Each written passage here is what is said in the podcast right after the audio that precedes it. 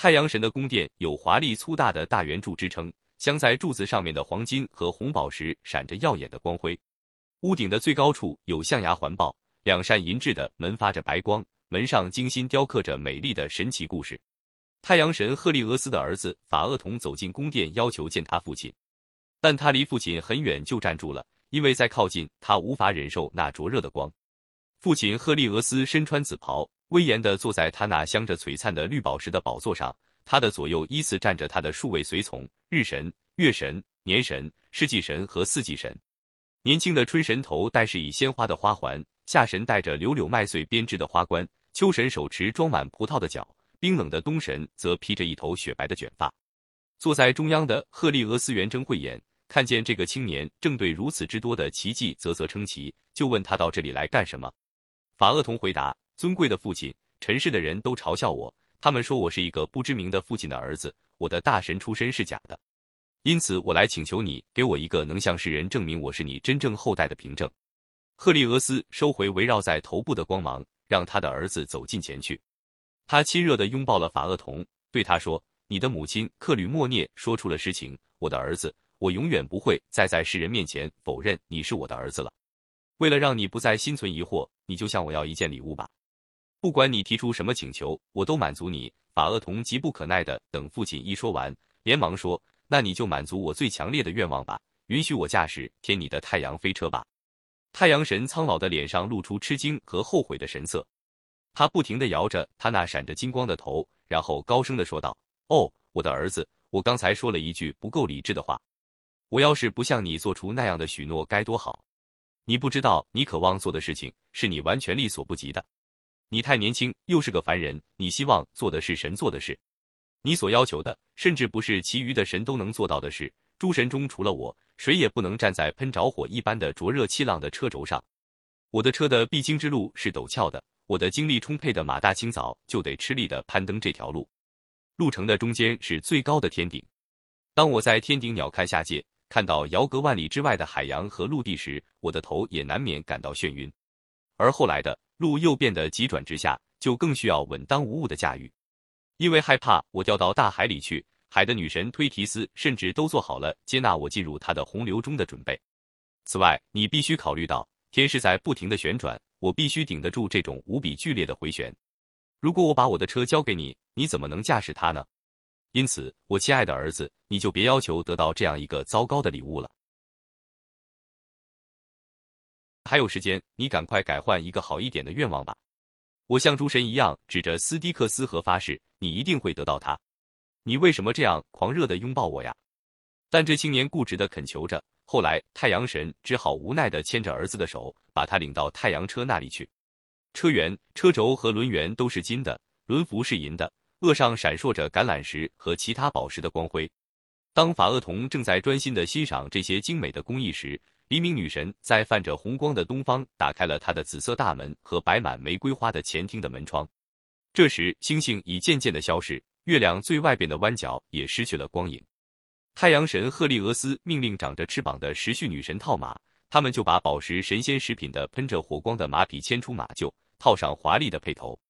这当。父亲往儿子的脸上涂了神圣的、能忍受炙烤的油膏，又把他的日光金冠戴在儿子的头上，随后却又叹息了一声，提醒儿子说：“孩子，别用钉棒打马，只需紧握缰绳，马会自动飞驰。你要尽量让他们跑得慢一些。所走的路是倾斜着的大弧线，所以一定不要靠近南极和北极。行进时你会清楚地看见车轮滚动的轨道。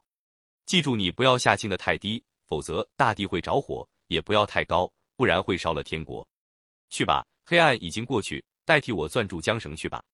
或者现在还来得及，再考虑一下，我亲爱的孩子。还是把车留给我，让我给世界送去光明。你留下来观看吧。此时，这个青年好像没有听见父亲的活，他跃跳到车上，十分高兴地把缰绳抓在手中，只向忧心忡忡的父亲点了点头，表示感谢。四匹飞马一起昂首，对着天空嘶鸣，用蹄子对着大门踢踏。对孙儿命运一无所知的老祖母推提斯出来打开了大门，骏马开始沿着轨道起飞，冲破面前的小屋。驾车的几匹骏马都明显的感到，他们拖着的重量跟平常不同，恶比往常轻得多。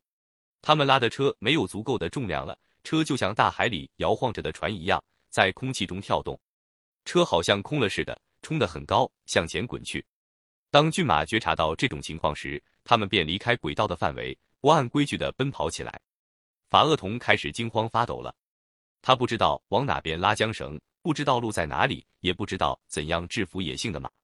当这个不幸的人从高高的天边俯瞰下界，看见无边的陆地在他脚下极其遥远的展开时，他突然吓得脸色煞白，双膝颤抖。这时，身后的天已经离他很远，但眼前的地离他更远。他只能呆呆地望着远方，不知怎么办才好。他既不敢放松缰绳，也不敢把缰绳拉紧。他十分恐惧地看着挂在天边的众多形状各异的星座，只得信马由缰。